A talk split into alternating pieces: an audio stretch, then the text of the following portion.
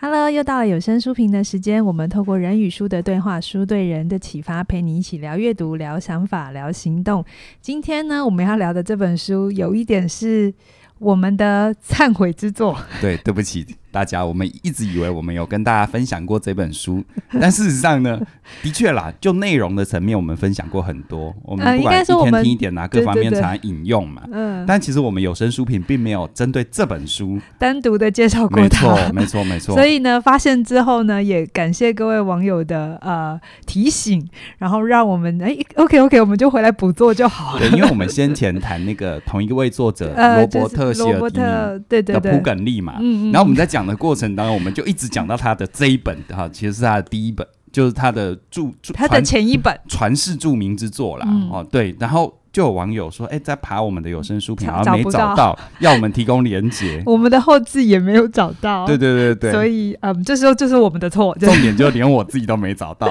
然后我在想，哇，从二零零五年到现在，我还真的没有我导们读居。然没有导读过，因为对它实在是太重要到我们一直觉得这不可能没有读过啊，或者是对不可能没有介绍过对，对所以它已经深深印在我们的 对潜意识里头了，对让我们反应到说，嗯，怎么可能？哈，对，然然后就是可能，就 然后就对这样，就是好这么发所以生呢，的。千万不要相信你的记忆 力，特别是你过了某个年纪之后，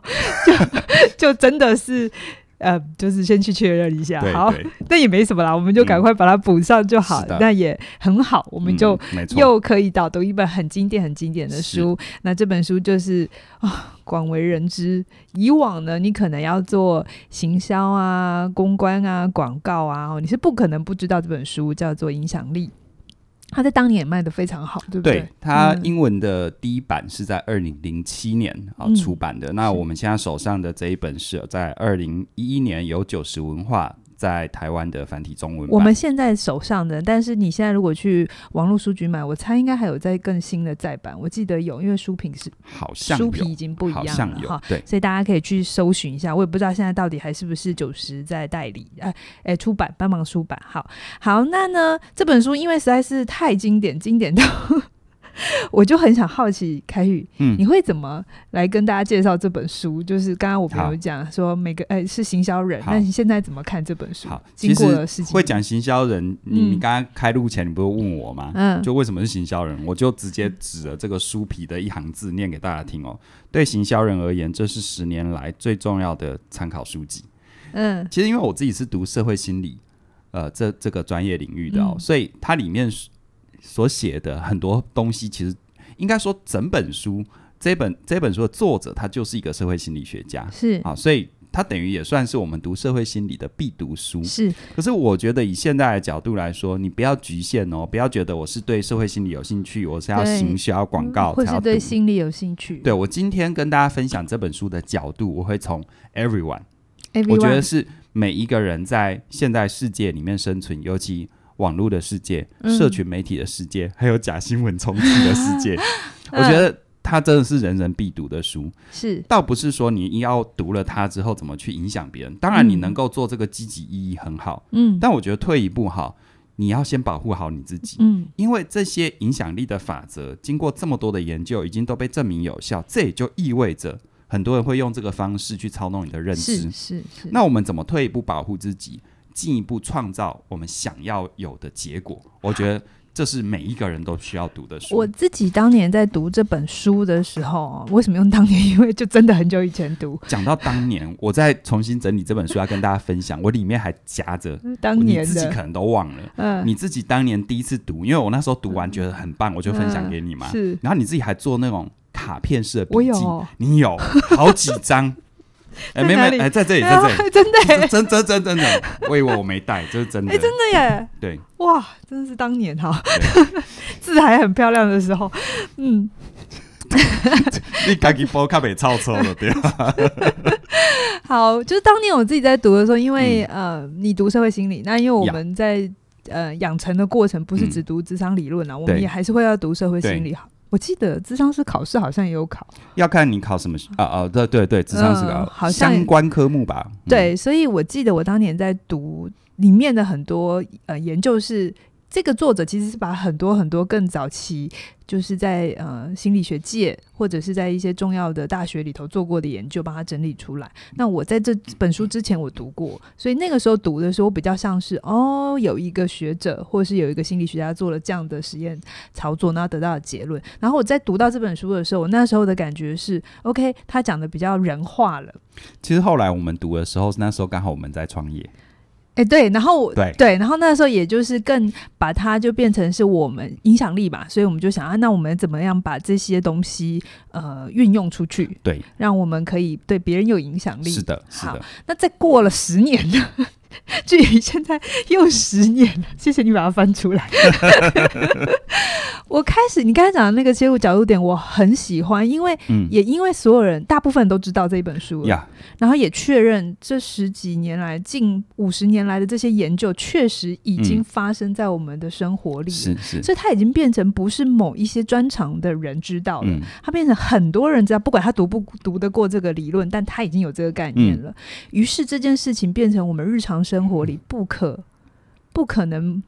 没有碰到的，对一定对碰对，得你到的，碰得到。嗯然后你要不就是主动运用，要不就是你是一直被别人这样子影响着，而你自知或不自知。嗯嗯，所以我们今天呢，凯宇切入了一个角度，我很喜欢，他就是想要用更现代的语言去想这些他书上最常讲到的六个手段六个原则啊，影六响个力原法则则，嗯，是怎么现在发生在我们每天的生活里。呀嗯呀呀，那这六个原则，我先很快的念一遍给大家，然后我们啊再一个一个来介绍它啊、这六个原则就是互惠原则、嗯 承诺一致性、社会认同、喜好、权威，还有稀有性。嗯，好，那凯宇，我们先从互惠， 好，要直接切入互惠是不是？不然你要先从哪里开始？ 好好好，也可以 啦。嗯其实刚刚讲那六个哈，我我觉得前面有一个东西，因嗯为我们不能假设每个人都完全知道这本书嘛。 ，OK，前面有一个东西就是，所以影响力在这本书的定义就是，它利用人大脑心智运作的自动化法则。嗯来创造你的行为是他想要的，是，就有一点好快思慢想的快思，哎，有一点捷径，嗯因嗯因为在他成书的那个年年代已经有了这个捷径的概念啊、嗯那其实，在我们的研究领域一直都有，嗯只是他们在这本书的最后才提到这个词汇。嗯，但其实这六个原则就是人的心智捷径。捷径，呃，其实任何研究，就像他在写这本书的时候，他说这些影响力的手段，它没有好坏的问题，它是中性的。是好，那只是也因为它是中性，所以通常你就像人家说的，呃，好事难出门，但坏事会传传千千里，嗯，那有些其实不是太恰当的手段，也会大量运用这些方法，嗯，然后去创造很多人群的影响力。我我觉得这古今中外都不可避免，对不对？对，然后加上因为现在是网络时代，社群媒体，所以它加速了。是是，它从任何讯息从一个小社群的小范围认知，变成是一个很快会蔓延到全世界， 对，全甚球，至于有时候是这样子哈。第一个，它可能是全球范围的嗯影响，但第二个，它可能没有全球范围影响，但我们主观会认为它是全球范围影响。哦这两个层次都要讨论。 ，OK OK，因为啊现在的这个演算法的机制会变成，它会不让人会不停的固化你所对相信的事对，情比，如我讲一个例子好了，小时候我们呃，如果礼拜六、礼拜天晚上没有看综艺节目，隔天会没话题嘛，对不你对？现在要讲哪一档？呃，随便啦，那个呃，黄金拍档哎呦，我没看过。你没看过哈钻？石舞台，呃，钻石我看过， 龙兄虎龙弟兄虎弟嗯有，没有比较近呢？这已经近了。我的意思是说，我的意思是说，其实你会发现，如果就讯息传递的本质，当年其实没有流通那么快速，对对，所以那个东西在本质上是不可能全球，但在嗯我们的主观世界，是不是几乎是是就觉得你同学知道，你知道，就是全世界是一知个道国民认知了，对不对？嗯可是现在这个时代又有另外一个吊诡，比如说你研究某个小领域的，比如说你研究多肉好了，好你，就自然而然会有很多多肉的社群。哦对，然后你会久而久之地以为大家都应该知道这件事，甚至大家就然觉得后大多家肉都知道在讲什么。是是是，大家都很容易搜寻到多肉，对不对？可是你信不信？我现在讲到多肉这两个字，你信不信？还是很多人不知道多肉是什么？对我刚才就心想说哦你所以故它意的，对它不是一个对？吊诡，对不对？多肉是一种植物，对，你刚才想的事情是一个人很 多肉，不是因为那个过年吃太 好，大家对说都你 你是怎样？你这样这样，你说我胖是不是？多肉。 情绪都来了，这样子。所嗯以，所以我会觉得这六个原则为什么在现代的版本，我我其实就不太强，不再这么的琢磨里面讲这六个原则要怎么运用到影响别人。嗯我觉得我反而比较想要讲另外一个角度，反如过果来嗯的。它是成立的，嗯那我们在这个时代，我们如何去看待，如何保护自己？ OK，所以，为什么我前面要加加上那个开场？因为人 OK 是有自动化的，是我们会是习以为常，我们会有很多的以为。是但正是因为这些以为，让我们变得不由自主、不自由，甚至于，呃，讲个更粗浅的，就是你会乱买东西，嗯你会做很多后悔的决定，嗯你会觉得为什么大家那么坏？其实不是，或是你，我我我刚刚凯宇在讲的时候，我嗯觉得我们现在要更有意识的去理解嗯影响力。嗯呃，不管你是自己运用还嗯嗯是别人在使用的时候，你就是更有觉知的知道这件事情。对。哦，所以嗯刚才讲到第一个原则嘛，第一原则叫互惠。互惠简嗯单来说，就是人会有礼尚往来的天性，哎，我会哎耶，对不对？我我对这个别人反应别人对很我大们好，我们就会觉得，呃，如果没有回礼的话，会有一种亏欠感。会，但是事实上，这个好在人际里面是很好的，因为是善意的交流。但是如果是别人刻意创造你的好呢？刻意创造你的亏欠感呢？嗯，我讲一个历史上的经典例子：水门案。嗯好，水门案这我不用解释 了哈，自己不一 Google，不一定自己 Google，不要 逼我。你知道水门案其实嗯就我们爬书历史来说，是它根本就是一个荒谬到荒谬、愚蠢至极的一个一个操作。对 啊、对一个操作。那为什么尼克森的团队会容许这件事情发生？你嗯知道吗？那个主导水门案的那个那个人，那个策划者、啊嗯那那个幕僚，那个嗯策划者，他刚开始提出这个方案啊，是要一百万美金，当年的一百万美金的嗯预算，嗯当然被打枪嘛。是然后这时候他又提出一个五十万美金预算的，然后也被打枪。我问你哈，如果你是整个尼克森的决策团队，一个幕僚这么认真，连续提两个方案你都打枪，他再提第三个二十五万美金的方案，你会不会愿意让他试试看？我们有可身为能我们身为理性的判断，会觉得不管哪一年，就算现在的二十五万美金也很大嘛，对不对？怎嗯么可能那么蠢，对不对？是没有哦、你想想看，你在那个环境底下，那个妹那个幕僚是你抬头不见低头见的人，嗯然后你已经打枪他两次了，他第三次又又降低标准了，你又觉得好、啊、还可以，就试试看，对不对？嗯结果就搞出水门案了。所以你会发现这，这个里面的逻辑是什么？其实你的亏欠感、你的互惠原则是被操弄出来的，他根本就买空卖空嘛，他根本没有给你什么嘛。嗯嗯，啊但你会觉得你你好亏像欠他，你会觉得说他对方退了，然后不止退一步，那我对是不是也要退一下？对，所以呢，这就回应到我们现在的现代生活。你看嗯现在很多社群媒体是不是打打那个假广告？假广告呀呃，应该说是诈骗式广告，那是哦种一页式的广告。 ，OK OK，你会发现那个一页式的广告，尤其我们做教育教育训练的哈，其实最多这种那真的啊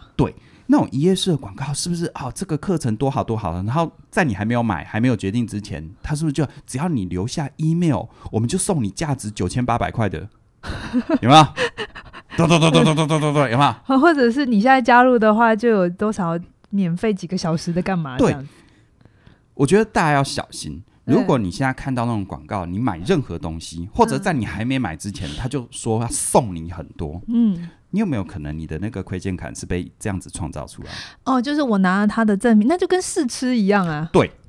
没错，其实嗯里面书里面也讲到一个经典的案例，有一个那个算是慈善团体，但慈善要挂号啦，是不是真慈善不知道。他们募，他们当年在那个劝募的方法很特别，就走在路上，有人就递给你一朵小花，说这朵小花送给你。嗯，然后你想说无伤大雅收下了嘛？他再接下来跟你去劝募，你会不会觉得就怎么样我都掏个钱这样，都得掏个钱？就这会样，啊会这啊是，操作出来的啊。嗯然后像那个什么，比如说再来，我们现在生活当中，比如说我们我们假设你要买房子，嗯或者是你要买家具，嗯这些所谓的高价消费，高价消费，这些高价消费，你有你一定有让自己先做足功课再去。再去看房子， 理再去理逛论家具吗上？理论上要这样。但事实上，但我是遇到很多人其实没有。嗯，那你看哦，你去买任何，或者是你去买那个，你你其实没没没有没太多概念概念的，比如买相机好了，你一进入相相机的贩售商行，他先给你介绍一个最贵的，一台嗯主机就要二十万，你对一下一般个人都会觉得对最后都是便宜的啊、对对你一定不会买嘛。但他接下来跟你讲一个五万的，或者是七万的，你是不是觉得好像还可以？但事实上，以你的照相、呃不是你啦，就以 以某人的照相技术就 来可说，能我的这水准还不需要用到对那啊么好，一万二就很好啦。所以它也有对啊一点就是结合定毛效果，对不对？没，错，没错。所以其实像社会心理学领域，其实很多都是交杂运用的，是你要用什么词汇都可以啦。嗯但你要知道他在讲什么，是所以我觉得那个互惠原则，人家说什么“没事献殷勤，非奸即盗”，我倒没有要特别强调这个，因为我会觉得把人性推向很邪恶的地方。嗯，可是嗯我觉得回到我们自己在不管消费啊、生活当中很多决策，真的做功课很重要。这也是为什么我一直强调思考，因为嗯你要思考的第一步就是要先做功课，是，否则是你就是空想，你就是不断的自我强化嘛。是对我这边想要补充一点，就是，诶、因为互惠原则这件事情，其实在人类的社会里头非常重要。对，如果没有互惠原则的这个心智运作的话，其实我们的社会是没有办法凝聚起来，我们不会对有信任感，对然后我对们没对有办法互相支持，所以不是这件事情不对，对好，可是因为这件这个。这个东西被发现，好、嗯这个人的一个人性被发现了，所以他现在就变成他被单独出来拿出来，嗯，操弄，嗯有问题的是这个，对而不是互惠原则有对问题。对对，不是说你不要善善待别人，也不不是说你不要跟别人礼尚往来对哦，而是如果我我觉得啦，至少对你生命当中有些事关重要，你在乎的，嗯，那我觉得所谓的对自己负责，嗯就是我常常说，你不要把你的未来寄托在别人的善意嘛，是而是要来自于自己的了解。是所以我觉得该做的功课做功课，该了解的了解。然后，呃，当有人特别，或者是你你去看某个一页式的广告，哇，然后瞬间啊哇就被勾动那了个是很吧多那个哇的时候，其实冷静一点，冷静一点，你到底要买的是什么？哎，OK，，那个东西的价值或我那个东西值多少钱比较重要。我我有一个小方法可以帮大家，我怎嗯么帮自己冷火就冷却下来， 就是降火啦，什降么冷火火？就你是为难我们打字幕的。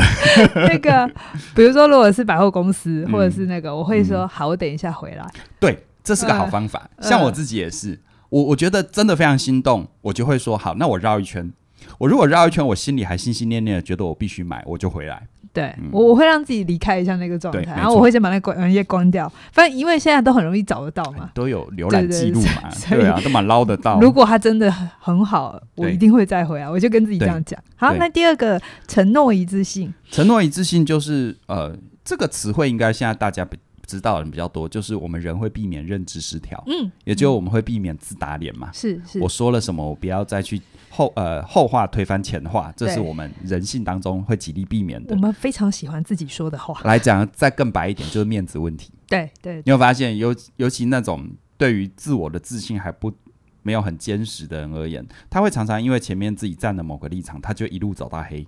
嗯，其实客观环境、主观世界，它是会变化的，嗯但他会忽略这些变化。嗯，他会以自己一刚开始决定，或者是那个立场，那那个立场，他他是僵化的。嗯那在这里面最明显的例子就是承诺一致性怎么影响人哦。里面讲的这个例子，我觉得我其实好像在一天听一点有跟大家分享过，但我觉得这太经典，一嗯定要跟大家讲。像我们现在是呃现在过完年，过完那个农历农历新年嘛，对不对？对？那老外他们是过圣诞节，对那圣诞节他们的有个习惯跟传统，就是会会会买礼物，特别是送小孩。嗯那小孩要什么？要圣诞老公 公，要玩 具，是圣诞老公公给他玩具。对小孩来讲，相信圣诞老公公存在是他的童年。 OK，Anyway、哦，就是就是好啦，就是要玩具嘛。那玩具商这时候就会遇到一个状况，就是在于他们的淡旺季会非常的明显。对对，就圣诞节前一定是大旺季，嗯，可是圣诞节一结束之后，它可能会淡季淡个好几个月。对，他们就想我如何让这个，淡季我如何不要让旺季仍然旺，但是淡淡季季不不要那么不淡淡。对，你知道他们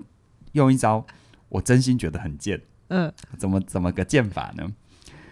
你可以留意一下，我不知道现在是不是这样。嗯，在作者陈述那个时候，我有真的观察，我那时候读，我真的有发现这样，就是他们会在圣诞节前强打那种几乎是每个小朋友都会疯狂的那种很厉害，而且而且而且而且有一定价位的玩具。像是复仇者联盟的，他陈述公仔当年没有没啦，有可能负责是什么是什么机器人啊，就那很种厉害，很厉害很很厉高害贵，然后手会飞出去回来的啊那之种。类的之类的。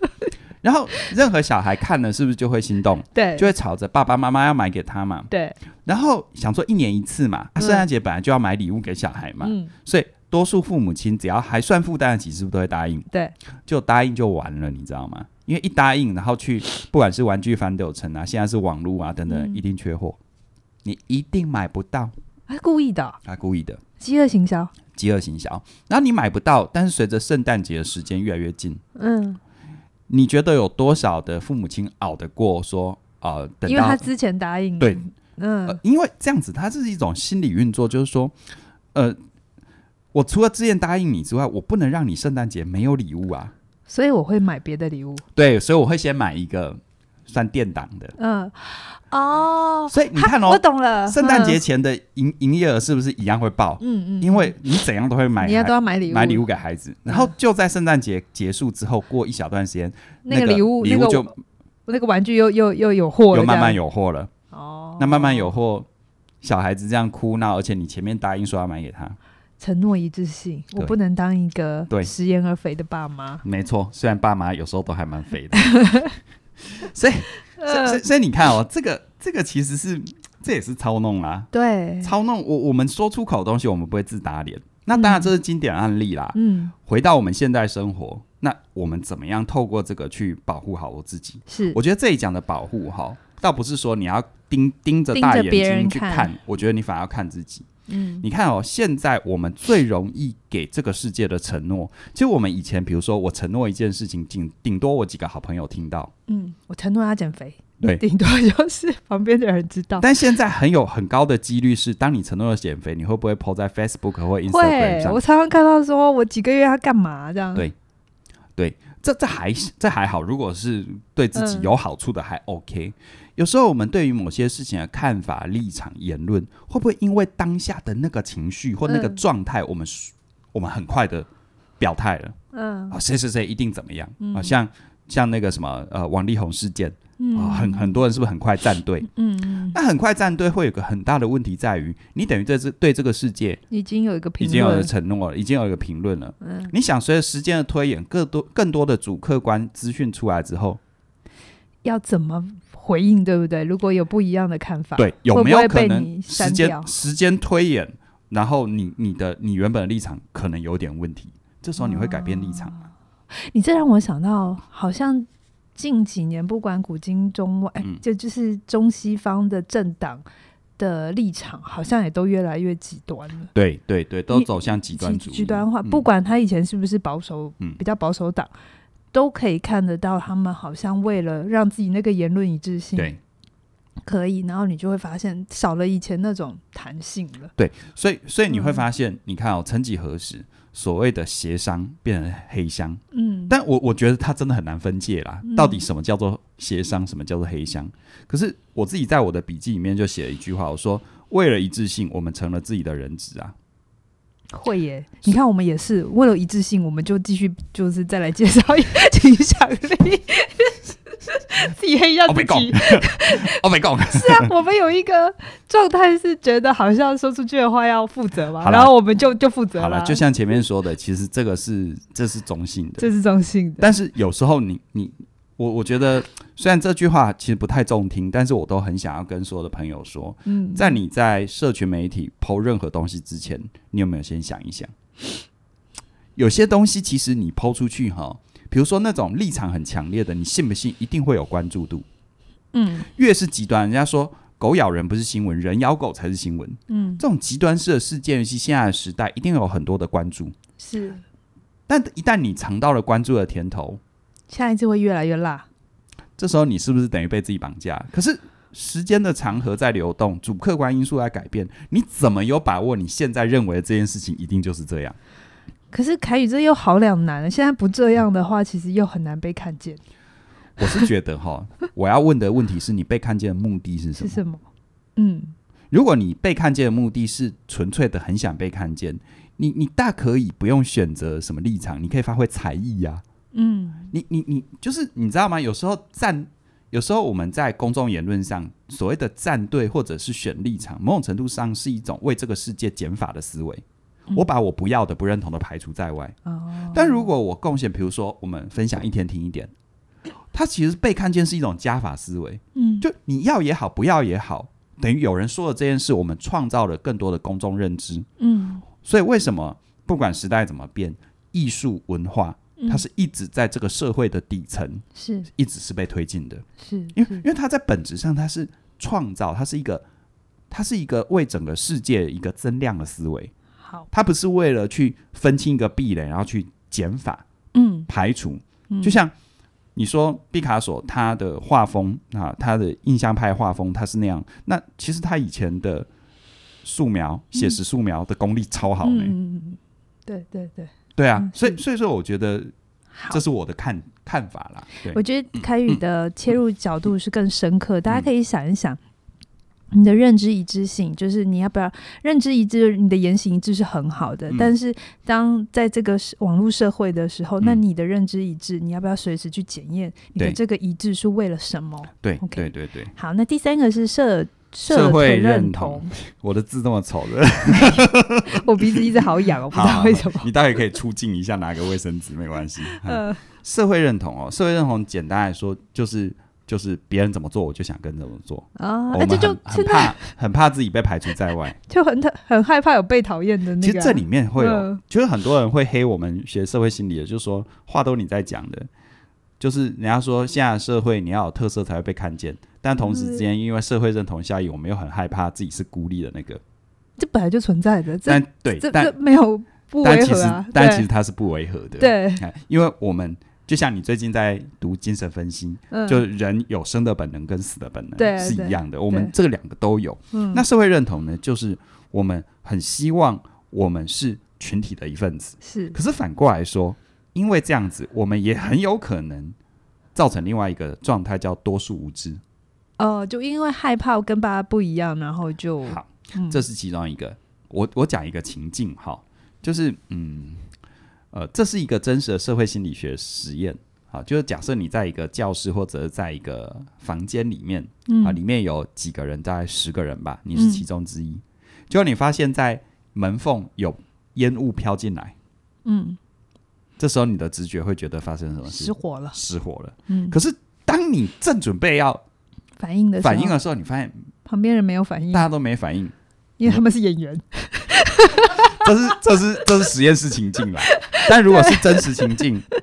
我知道，你会不会突然有一这种很奇怪，我我需要这样吗？是不是我大惊小怪？是不是我有问题？嗯那这个其实在美国本来就有一个真实的事件，就是有一个有一个有一个女生走在夜走在暗哦巷上面、面被袭，击 OK 然后他们是在一个密集住宅区，其实嗯，旁据观者效应，旁观者效应啊，嗯，就是大家都觉得，哎、没有人应该反会有人应什么去反对应应该有人反应，那你应你该知道轮，不到我，对，所以这样的一个多数无知，其实书里面有提到，我个人也很有感了，叫维特效应，就是少年维特的烦恼。嗯，说白话就是，当当最近的自杀新闻比较多，那自杀率会在短时间暴增是啊百分之六十到七十。对，所以对现在都会避掉这个词，对对对嗯对嗯，但其实像这种社会认同，我觉得简单讲大家都能够理解。嗯那回到我们现在的生活，我我我不知道你有没有想过，你的认同有可能是被创造的。就新闻假新闻不都是这样吗？对带风向然啊，后还有什么嗯？我这边有写到哈，演算法会不会让我们误以为自己是多数？会啊，就其实你那个想法其实是很不 OK 的，但因嗯为演算法，就就像就像有一自己次，啊不会觉得自己不 OK 啊，就是你就会觉得自己是这样是对，然啊后是我我想到了，嗯有一次我们不是在啊 Netflix 好像看了一个什么影片，啊，在讲 FB 的那个吗？什么？不是不是，是不是，我我记得，总而言之，我在 Netflix 还是 Disney Plus 看了一个什么影片，嗯然后那个影片就是纯粹娱乐，嗯，结果呢，我的 Facebook 居然就推送我相关的广告，哎、好像有哦。对，那个嗯 很可怕，他们什么时候变同一家公司了？啊对，我想起来了，我想对，可是你你知道，你稍有不察的嗯话，其实你会误以为自己关注的这个点或自己的这个论调或等等的，会自以为是多数， OK，然后一直到你这个认知形成一种自我毁灭的状态。所以嗯你会发现，像我们现在，我讲这个，因为我是创业者，我就特别有感。嗯我关注的事情，我的电脑，我的所有接触的东西都会计算我的路径，是于是又推送给我关注的。是但这样的循环有没有可能造成我极端错误的决策？我以为这个东西很多人要，但事实上我推出根本没人理。真的很有可能很容易这样啊很有可能。所以我觉得，而且在网络世界，这会更形成一种对论证的循环。对对，它会嗯。它会成为一种循环，一直到这整个循环自我毁灭，整个爆掉突然想到《易经》说的， 所以你会不会跨太远？ 就是那个脉络是可循的。对，嗯所以像如果你跟我一样，你是个创创业者，或者是你是个行销人，嗯，啊嗯，你为了去避免这种这种效应，是我觉得我自己，因为我们接受的训练，呃，心理学训练，无非研究方法就两个嘛，质性研究跟量化研究。对对对我觉得你这两个都要用。就是我这边我自己有嗯写哈，就是客观数据的，就是一种量化研究。嗯你在做什任何决策跟判断的时候，不要用感觉的是去爬客观数据。嗯，可是客观数据也有另外一个问题，就大数据问题啊，就它会变成就是你筛选了谁，然后做出来的对这个数，而且还有那个什么数据数据怎么诠释？对对，你诠释数据的角度也会影响你的认知。没错没错，所以其实除了客观数据你要尽可能去爬之外，我觉得还有另外一个就是，假设你跟我一样是创业者，你要去做，你要你要不怕辛苦，你要不怕花时间做一些直性的访谈，嗯一些焦点团体的访谈，好好去聊那个真实你想诉求的人他是怎么理解，他是怎么他的行为流程是如何。对，虽然现在有一派广告者就是说焦点访谈没有用哈，嗯因为那跟贾博士讲的就是不要去问你的消费。可是我要讲的事情是，也许传统焦点访谈没有用，但是我觉得你要建立自己有现实检验的原则跟能力。就比如说像我们，我们虽然现在大部分都是还是线上的课程跟线上的节目，可是我们还是保有实体课。我其实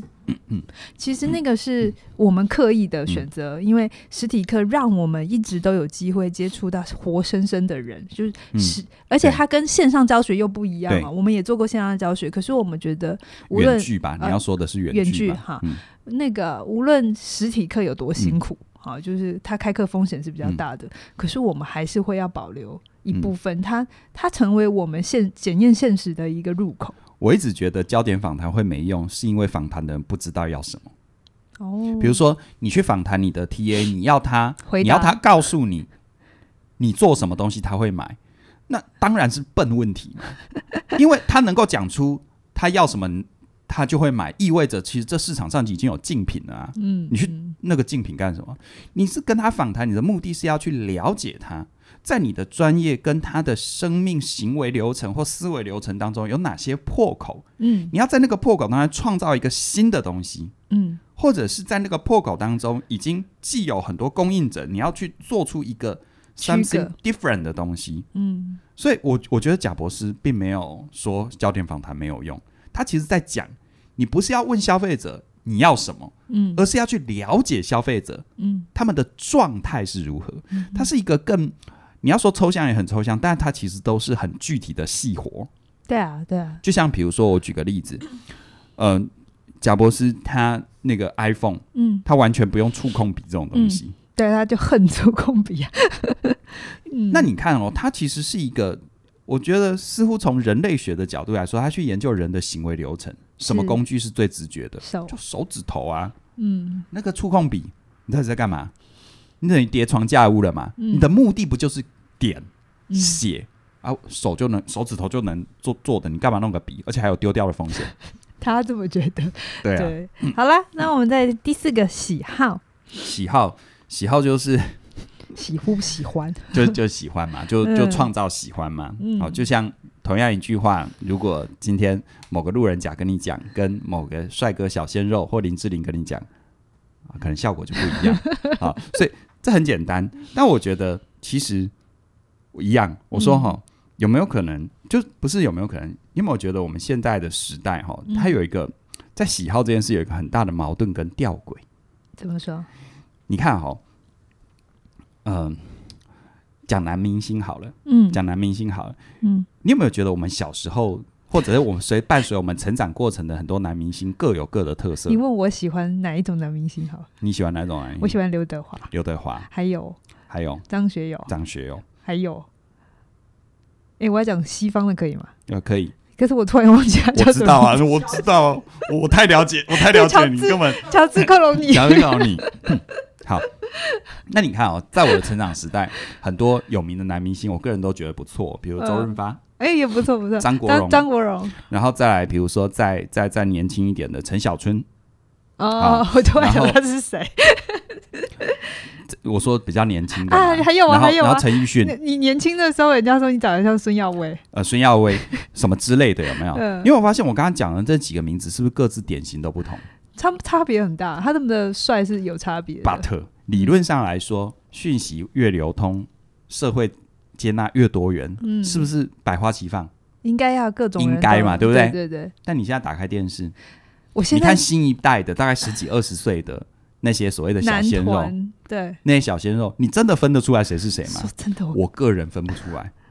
对不起，我脸盲。好，你没有问题，是我有问题，我已经放弃真了。的真的我看不太出来他们谁是谁。但但你有没有觉得那是一个很奇怪的吊诡？嗯，就是社会越多元，然后讯息越流通，应该要嗯百花齐放啊。嗯那，为什么到最后变单一标准？因为大众口味其实是很趋近于你知道哈某，种这个就是、嗯这就是某种程度上来说的话哈，你看哦，当喜好这件事情能够被定义，能够被大数据在最大程度上知道哪一种脸、哪一种样子能够得到最大的喜好的时候，喜好这件事就完了，因为它就被框定了。我明白你的意思。对就，我们用运用大数据，本来是想要找出最佳弱点，可是这个最佳弱点却反过来回头反过来制约形塑对形塑了所有人都应该这样子。对，所以你要知道一件事情哦，就是有很多，你看哦，现在的时代，我们自己是不是常常遇到很多有生涯议题的朋友是啊？到底要不要配合，还是要做自己？要做自己，又有很多的焦虑跟纠结。嗯，我觉得这个受这个的影响是很大的。当喜好是一个被操控出来的东西的时候，嗯嗯那这个喜好，就像我前面说的嘛，它会不会到最后变得是到某个临界点就自己爆掉了？会啊，就是易经讲的物极都是必反的，嗯，对好对，，所以所以我觉得这个是值得去思考的啦。就是当我们在自己的行为决策要去追求所谓大家喜欢的东西的时候，你是不是要稍微想一想嗯啊？那个某种程度上，那种安全牌其实是最不安全的。嗯。但是好像走自己的路也很不安全，所以大家就跨许，然后就不动这样。 对啊，所以为什么有很多说躺平啊，嗯或者是就就就就就厌世啊？是，但其实哈，事实上，如果纵观历史，每个时代都这样啊。 嗯，啊，所以呃，就让上帝的归上帝，凯撒的归凯 撒，认真的依然我觉在得认真，躺平的永远在躺平。会喜欢我们节目的人，我后来也发现，当然我们也有我们的认知跟嗯，我们的互惠，就 我们这里头也对有对对也对，也还是我会有们也在们自我强化了。嗯对我们我也也发现，嗯就是会喜欢听我们书评的或内容的人，嗯，多少都保有一点点都就是愿意去冒险的这个可能。对对嗯，无论你什么时候认识我们，我都发现，可能你听一个月、两个月、半年、一年，甚至有一些人，呃，我最近听轩宁讲，那跟他朋友就是互动，啊，他跟我啊，讲了一个，他有跟他你讲他吗？他姐妹是不是？不是不是，反正呃 anyway 就是有一个在对岸工作的呃我们的朋友这样子，然后他就有一天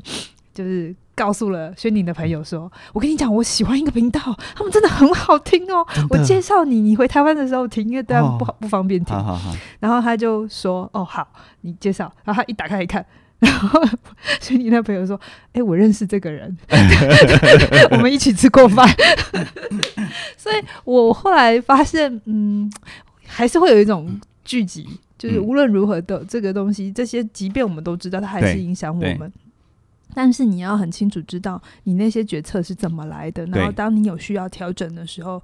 要有能力去改变它。所以这就讲到接下来第五个原则：权威，权威。嗯，因为我发现有时候遇到这种很慌乱的时候，嗯我们到最后，我们就会宁可相信我们觉得的权威。对啊对，对，讲最粗浅的就是，比如说有时候我们看广告，或者是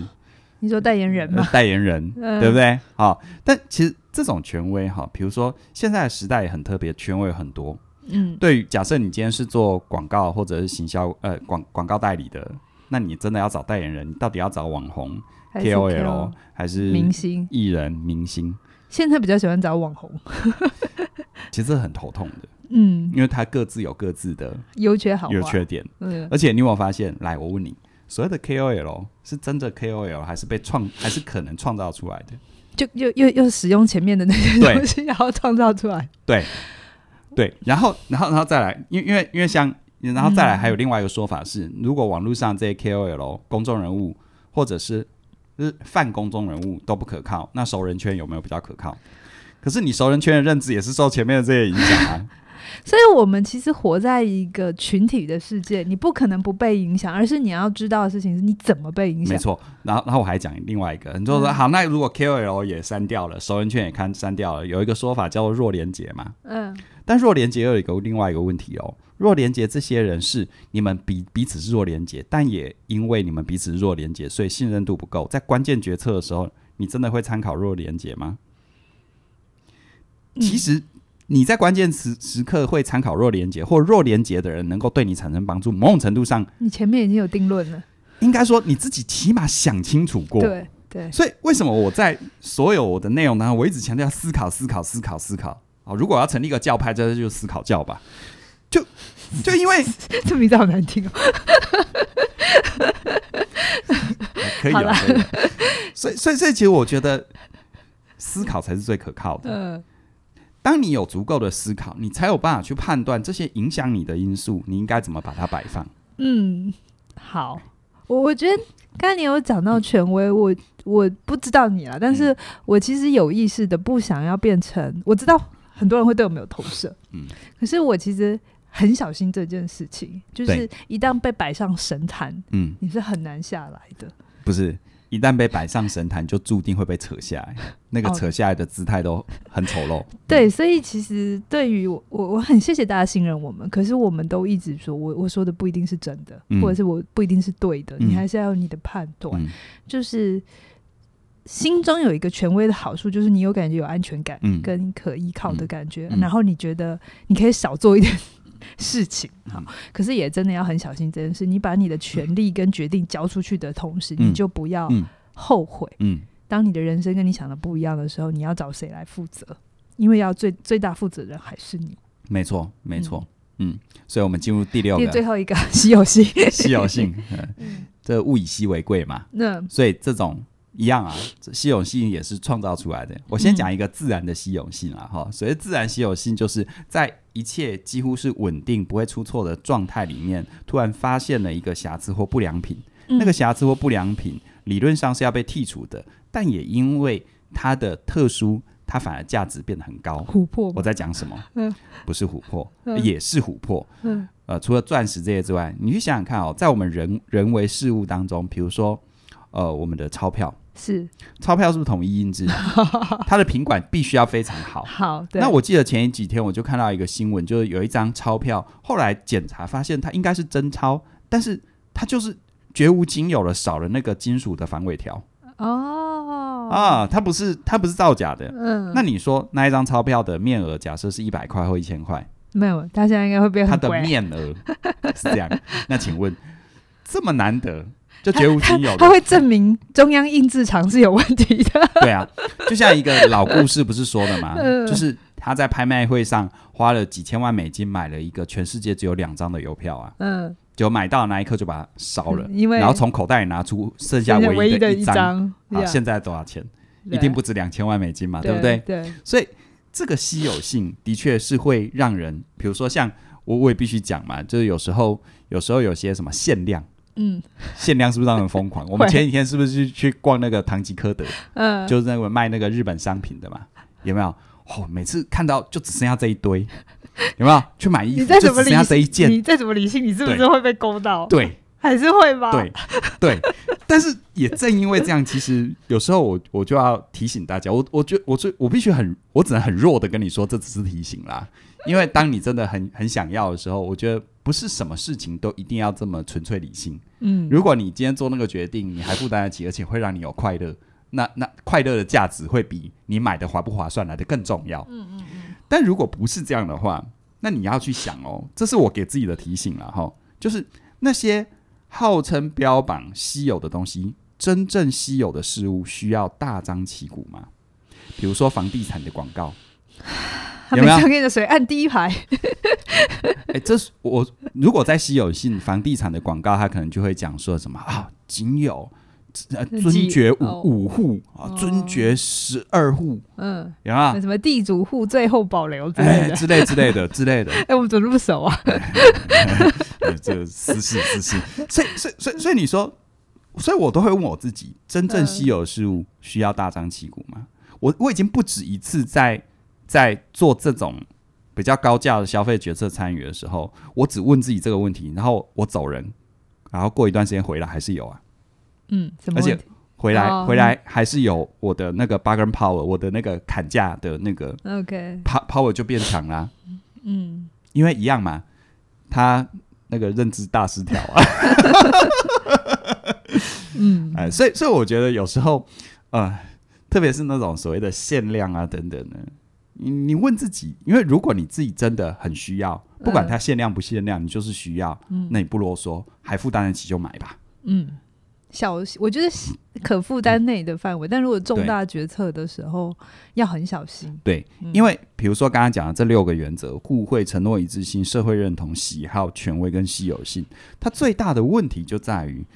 应该说任何时代这六个都可能是被操纵出来的。当然，嗯、好，，任何时代都是这样，但我们现在这个时代，它操弄的速度，速度、速度更快，然后范围更大，深度更深，嗯而且你可能都没有觉察，浑浑然不对啊可能完全完全不会不知，完全没有没有因为假 sense。新闻就全部这些，对全部都会用。假新闻是全部是这些的集合嘛？嗯，假新闻就是这些的组合拳呐、对啊，组合拳，对啊嗯对，所以我们活在一个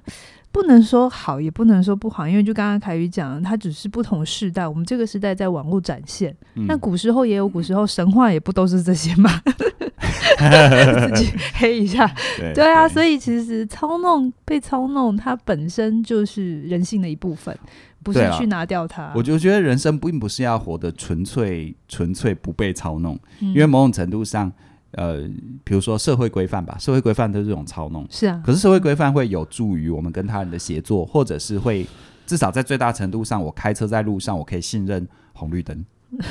对吗？台北 又要黑一下，别别不要不要引战 哦，你那个小心哦，小心你的言论哦，你不要到时候自我会我毁灭、我会自哦。我毁灭。对啊，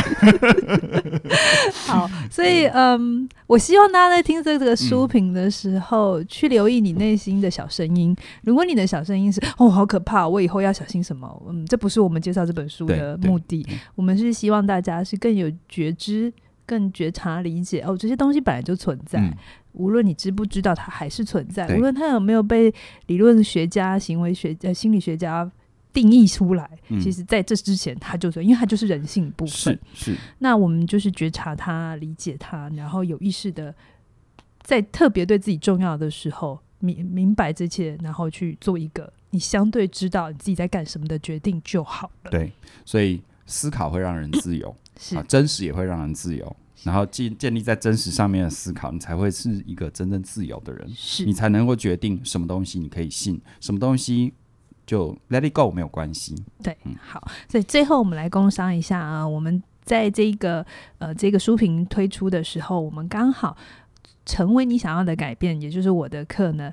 最后一波优惠促销。哎、哦对不我对觉得今天谈这本书跟嗯成为你想要改变很切题耶、怎么说？ 因为影响力是这个世界对我们的影响，或我们给这个世界的影响嘛。嗯，但成为你想要改变，就设计一个流程给自己的影响哎、嘛、哎也对耶，